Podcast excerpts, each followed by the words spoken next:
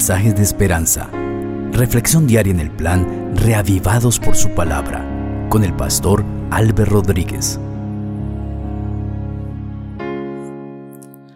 Un saludo de bendición para cada uno de ustedes.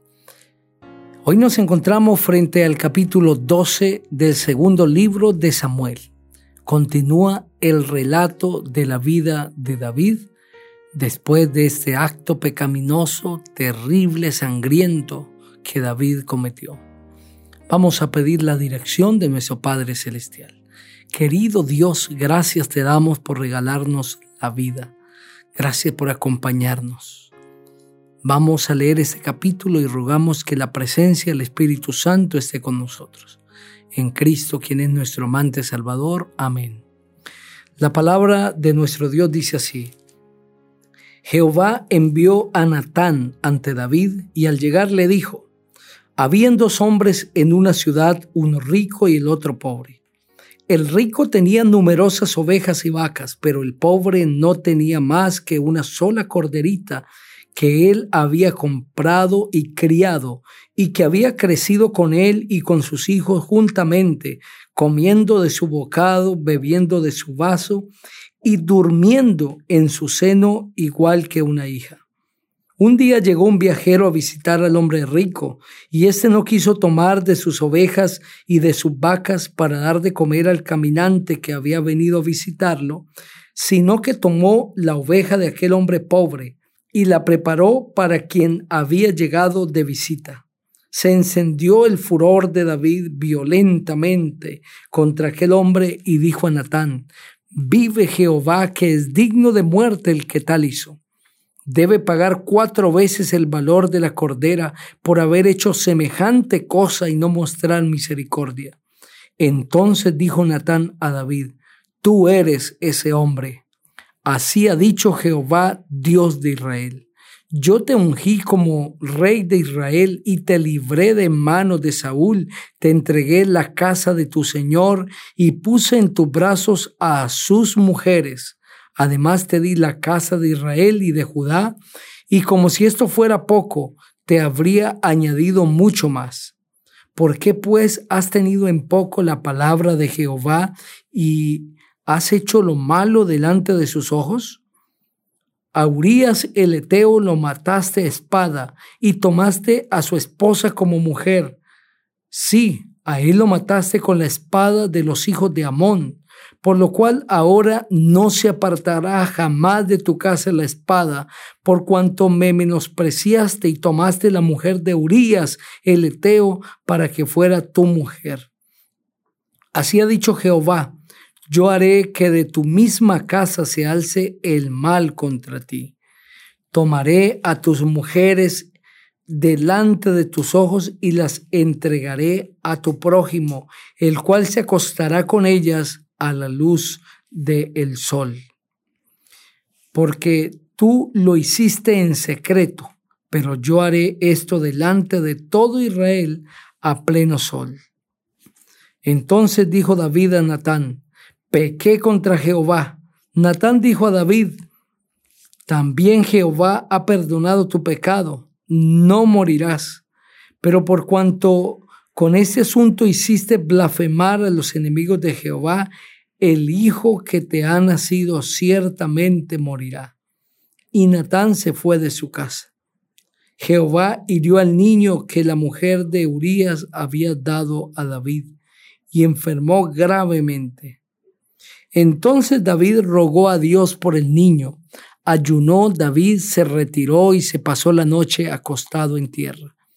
Los ancianos de su casa fueron a rogarle que se levantara del suelo, pero él no quiso ni comió nada con ellos.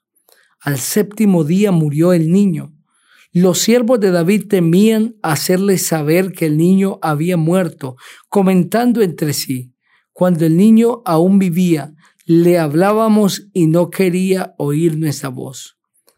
¿Cuánto más se afligirá si le decimos que el niño ha muerto?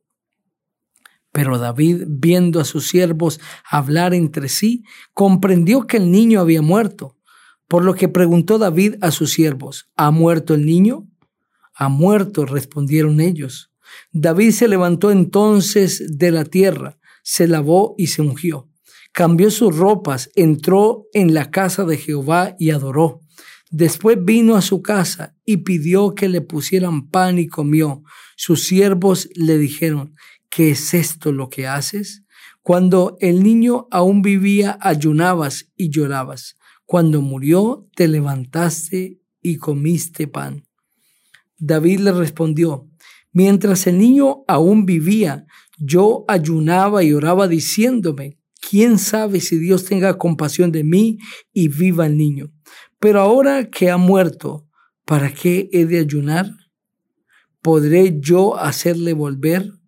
Yo voy hacia él, pero él no volverá a mí. David consoló a Bexabé, su mujer, se llegó a ella y durmió con ella. Ella le dio a luz un hijo y le puso por nombre Salomón. Jehová lo amó y envió un mensaje por medio del profeta Natán. Así le puso por nombre Gedidías, como había dicho Jehová. Joab peleaba contra Rabá de los amonitas y tomó la ciudad real. Entonces envió Juan mensajeros a David para decirle, yo he puesto sitio a Rabá y he tomado la ciudad de las aguas. Reúne pues ahora el pueblo que quede, acampa contra la ciudad y tómala, no sea que tome yo la ciudad y le pongan mi nombre. David reunió a todo el pueblo y partió hacia Rabá, combatió contra ella y la tomó. Después quitó la corona de la cabeza de su rey, la cual pesaba un talento de oro y tenía piedras preciosas.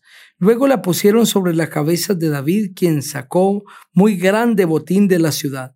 Hizo salir además a la gente que estaba junto a ella y la puso a trabajar con sierras, con trillo de hierro y hachas de hierro. También la hizo trabajar en los hornos de ladrillos. Lo mismo hizo con todas las ciudades de los hijos de Amón. Entonces regresó David con todo el pueblo a Jerusalén. Amén. Ese capítulo presenta claramente las consecuencias del el pecado de David. El capítulo 11 concluyó en el versículo 27 pero esto que David había hecho fue desagradable ante los ojos de Jehová. Y el capítulo 12 inicia diciendo que Dios envía a Natán para traer un mensaje a David. David pensaba que su pecado había quedado oculto, que nadie lo sabía excepto Bexabé y él mismo. Y Bexabé pues tampoco iba a dar a conocer ese pecado porque su misma integridad estaba en riesgo y su propia vida. Entonces no tenía ningún temor el rey David de que esto saliera a la luz pública. Sin embargo, todo cambió cuando vino a su encuentro el profeta Natán. Para esas alturas, el siervo que Dios había puesto y que David había elegido era al profeta Natán en los primeros días de su vida las consultas se hacían mediante los sacerdotes, pero ahora se hace mediante Natán, el profeta. Y Natán viene delante de Dios y le relata la historia que acabamos de leer. David, considerándose justo y siendo el rey, el encargado de ejercer justicia, dice que aquel hombre rico que ha tomado la oveja de su vecino debe morir, pero la sorpresa es cuando Natán le dice, tú eres el hombre que ha tomado la única oveja del pobre. Y le explica la razón. Dios le ha permitido tomar mujeres de todo el pueblo. Sin embargo, has tomado la única mujer que tenía Urias y lo mataste también a él todo lo que David había hecho, ahora está saliendo a la luz. Natán lo conoce totalmente porque Dios le había mostrado a Natán el mal caminar de David. Le ha mostrado lo que David está haciendo. Y este pecado que David consideraba ya sepultado, ahora recobra vida. Y Dios le muestra que delante de él nada hay que se pueda encubrir. Tristemente, David ahora tiene que enfrentar las consecuencias de ese terrible acto pecaminoso y el Señor le anuncia que su hijito va a morir. El hijo de Bexabe. Ella también era culpable, no se rehusó ante la orden del rey. Y no solamente esto, la muerte de su hijo, sino que el Señor le dice, yo haré que tu misma casa se alce en ella en mal, y que haya un mal en tu casa contra ti mismo. Tomaré a tus mujeres delante de tus ojos y las entregaré a tu prójimo, el cual se acostará con ellos a la luz del sol. También le dice el Señor a David que la espada no se apartará de su casa. Y las consecuencias que siguen la vida de David es una guerra en su familia violencia, desastre, uno se levanta contra el otro, incluso uno de sus hijos se subleva contra él mismo y empieza una lucha campal en la familia de David. David, el hombre que Dios había puesto encargado de ejercer, de administrar la justicia para el pueblo, se ha corrompido. No solamente esto, sino que el rey que debía ser el líder espiritual de la nación se ha despegado del Señor y ahora ha hecho cosas vergonzosas y desastrosas. Por eso el Señor le anuncia que las consecuencias llegarán. No es que David no conozca la voluntad del Señor y la terrible historia del pecado, sino que fue tentado por el enemigo y el enemigo lo llevó no solamente a cometer el terrible pecado del adulterio, sino el pecado mismo del asesinato. Y el Señor le dice a través del profeta Natán que él tendrá que pagar por la muerte de Urias, que mató a través de la espada enemiga. No solamente eso, sino que Dios le cobrará también la vida de aquellos que murieron en ese combate, que por haberse acercado al muro para que Urias muriera, murieron también. David ahora es acusado por la justicia divina como culpable de asesinato. No solamente es el autor intelectual de este asesinato macabro, sino también es el autor material. Porque Dios le dice, a través de la espada, tú lo mataste. Eres culpable también como si lo hubieras hecho. Queridos amigos, no solamente somos culpables delante de Dios cuando hacemos mal, sino que vendrán las consecuencias que son inevitables por nuestro pecado.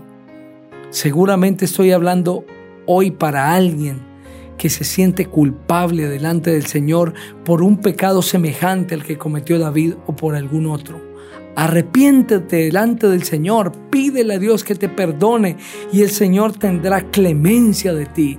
Y aunque tengas que enfrentar las amargas consecuencias del pecado, el Señor te ayudará. Quiero invitarte para que juntos oremos. Padre, gracias por el mensaje de tu palabra. Que cada persona reciba tu bendición donde quiera esté. En el nombre precioso del Señor Jesucristo. Amén. Dios te bendiga.